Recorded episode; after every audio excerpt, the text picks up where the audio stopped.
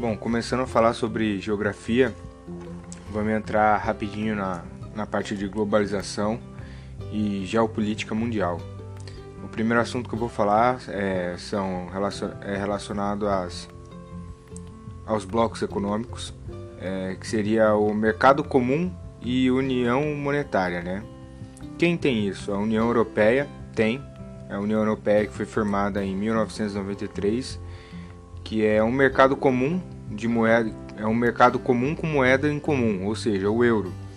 Eliminação de barreiras alfandegárias, tarifa externa comum para produtos que vêm de fora do bloco, livre comercialização de pessoas e serviços. Existe também a União Aduaneira, que é o Mercosul, que foi fundado em 1991. Os países que fazem parte do do Mercosul são o Brasil, Argentina, Uruguai e Paraguai. Atualmente a Venezuela está fora. É, e o que eles têm em comum ali é eliminação de barreiras alfandegárias entre eles e tarifa externa comum para produtos que vêm de fora do bloco. Existe também a Zona Livre de Comércio, que seria a NAFTA, né? Quem faz, que foi fundada em 1994 e os integrantes são Estados Unidos, Canadá e México a eliminação de, e o que eles têm em comum, a eliminação de barreiras alfandegárias, é, indústrias emprega atualmente, é, atualmente não, mas há algum tempo as indústrias e os empregos estavam saindo dos Estados Unidos é, e indo para o México, onde a mão de obra era mais barata. Vou falar também da fragmentação em relação à nova ordem mundial. O G20, que foi fundado em 1999, que são os países ricos em desenvolvimento, é a União Europeia e 80% da economia do mundo em questões financeiras e meio ambiente, ou seja, o que, o G20 engloba? É, ele engloba 80% da economia do mundo e também questões não só financeiras, mas também ao meio ambiente. Existe, existe também os, os G7, que são as maiores potências econômicas. Ele já foi G8, foi G8 até 2014 a Rússia foi expulsa por problemas com a Ucrânia. Ela, ela tomou uma cidade, eu não lembro o nome da cidade, mas ela tomou uma, uma cidade da Ucrânia. Existem os BRICS, é, que é o Brasil, a Rússia, a Índia, a China e a África do Sul. Ao todo, é, eles possuem 27% da área total do planeta, 22% do PIB do planeta é, o único país que cresce é a Índia. A China ela está estagnada. O Brasil e a Rússia são decepções. E atualmente eles querem adicionar o México, o Paquistão e o Sri Lanka.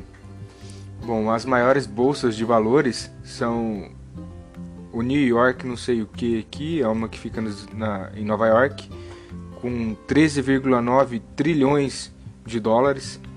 A Nasdaq com 4,3 trilhões, Tóquio com 3,3 trilhões, Londres com 3 trilhões, Paris com 2,9 trilhões, Hong Kong com 2,8 trilhões e a Bovespa eu coloquei aqui só para a cargo de informação mesmo, é, ela movimenta 726 bilhões.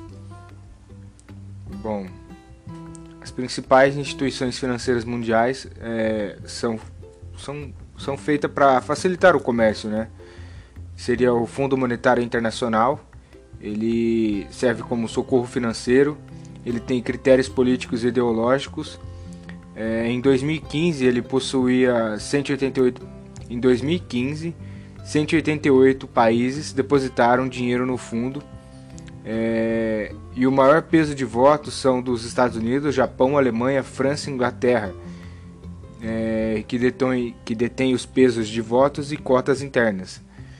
Existe também o Banco Mundial, que ajuda na reconstrução de países, como o Plano Marshall, também que ajudou a, que foi uma ajuda financeira dos Estados Unidos para a Europa, para e também ajudou a alimentar o capitalismo, né? E sua sede é em Washington, financia saneamento básico e o meio ambiente. É, a regionalização do Brasil globalizado. A revolução técnico-científico técnico informacional 49% dos brasileiros já acessam a internet. A média de acesso é, é de 5 horas por dia. É, os lugares que formam o espaço geográfico mundial estão conectados estão conectados a uma rede de fluxo controlada a partir de poucos centros de poder econômico e político, mas seus efeitos se dão em larga escala em praticamente todas as partes do mundo. O que, que é a globalização? Quebra a bolsa de valores lá nos Estados Unidos? Por acontecer só num pedaço ali de local, ele quebra o planeta inteiro, porque está tudo interligado. A globalização é isso, é a interligação do comércio e, e tudo, né? A questão que envolve Israel e Palestina, judeus e árabes, os Estados Unidos defendem que Israel, eles defendem Israel mas também precisam do petróleo árabe. É, o controle de território, o Brexit, controle migratório vindo de países em guerra. Isso acaba gerando também a xenofobia. Acordo de paz e guerra são as Coreias que vivem brigando.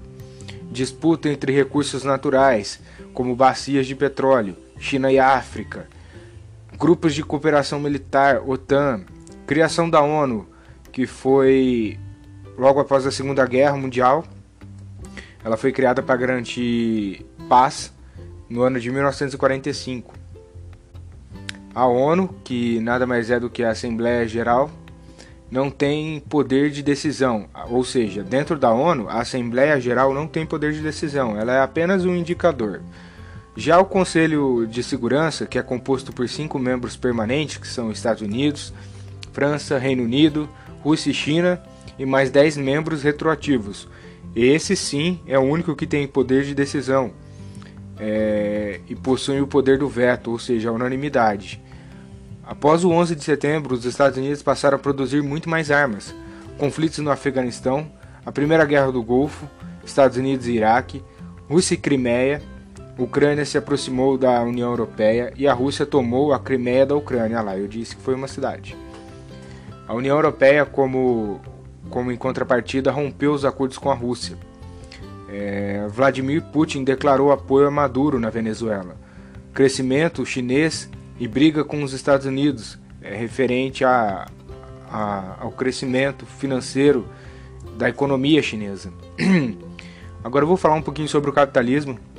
Vou falar sobre as vantagens do capitalismo. A competição, é, o que, quais as vantagens que o capitalismo traz, né? seria a competição reduz os valores de, dos bens de consumo. Preços mais baixos podem aumentar acesso, empresas eficientes, inovação, consumidores são livres para escolher os produtos e serviços. Já as desvantagens são desigualdade social, crises econômicas, concentração do poder econômico, monopólio, é, externalidades negativas, ou seja, também traz a poluição. É, qual a origem do capitalismo? É, a origem do, do capitalismo se deu na decadência do sistema feudal. Daí em diante, o capitalismo é, ele foi evoluindo e começou como capitalismo comercial ou mercantil, que era o controle estatal da economia, o protecionismo, é, o metalismo e a balança comercial favorável. Depois disso, ele se desenvolveu com o capitalismo industrial que inicia com a Revolução Industrial, adotando o liberalismo econômico de Adam Smith, aumentou a produtividade, diminuiu diminuição dos valores das mercadorias, acumulação de capital, surgimento de, das principais críticas ao capitalismo, condições precárias de trabalho, jornadas de trabalho muito altas e baixos salários. E ele evolui de novo, capitalismo financeiro, é, ele eleva a concorrência internacional, o monopólio comercial, a evolução tecnológica, a globalização e as elevadas taxas de urbanização.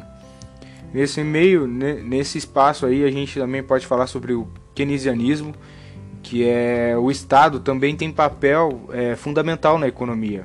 Ele tem que garantir o emprego e o controle da inflação e o consumo. Ele faz um papel regulador ali das pessoas e da economia e das empresas também. E vou falar também sobre o mercantilismo, que foi no século XV, que foi a intervenção do Estado na economia, e o protecionismo, protecionismo iniciou na Espanha e em Portugal depois, e depois em Inglaterra. Então a gente teve. O capitalismo acompanhou todo, tudo isso aqui. Ó. Isso aqui que eu estou falando seria mais ou menos é, a origem e a evolução do capitalismo mas com outras palavras agora, com fatos, né? É, vou falar sobre a era industrial e o liberalismo, que foi no século XVIII, ou seja, no ano de 1700. É, direito à propriedade e livre iniciativa. era contra a intervenção e o protecionismo. Deu-se início na Inglaterra, Estados Unidos e França. E aí a gente entra na parte do financeiro keynesiano, que foi no século XIX e século XX, que foi a intervenção do Estado na economia para evitar crise financeira, estimular a geração de emprego, e ele surge nos Estados Unidos. A gente também tem a, a era informacional, é, que está ligada ao neoliberalismo, que começa já a partir do século XXI, que tem a intervenção mínima do Estado, a livre concorrência, a privatização de estatais, surgimento nos Estados Unidos, Japão e União Europeia, teve seu início no Brasil com o governo de Fernando Collor. Ou seja, o Estado é aquela parte que eu falei que o Estado é regulador. Ele interfere para que a situação, a situação não saia de controle. É, outros fatores referentes à globalização seriam é, os lugares que formam o espaço geográfico mundial é, estão conectados a uma rede de fluxos controlada a partir de poucos centros de poder econômico e político, ou seja, foi o que eu disse, são poucos países que nem como o G8 que detêm o que acontece, o que não acontece com a globalização, a evolução do capitalismo. Então quebra um desses lugares que acaba sendo um efeito em cascata. Né?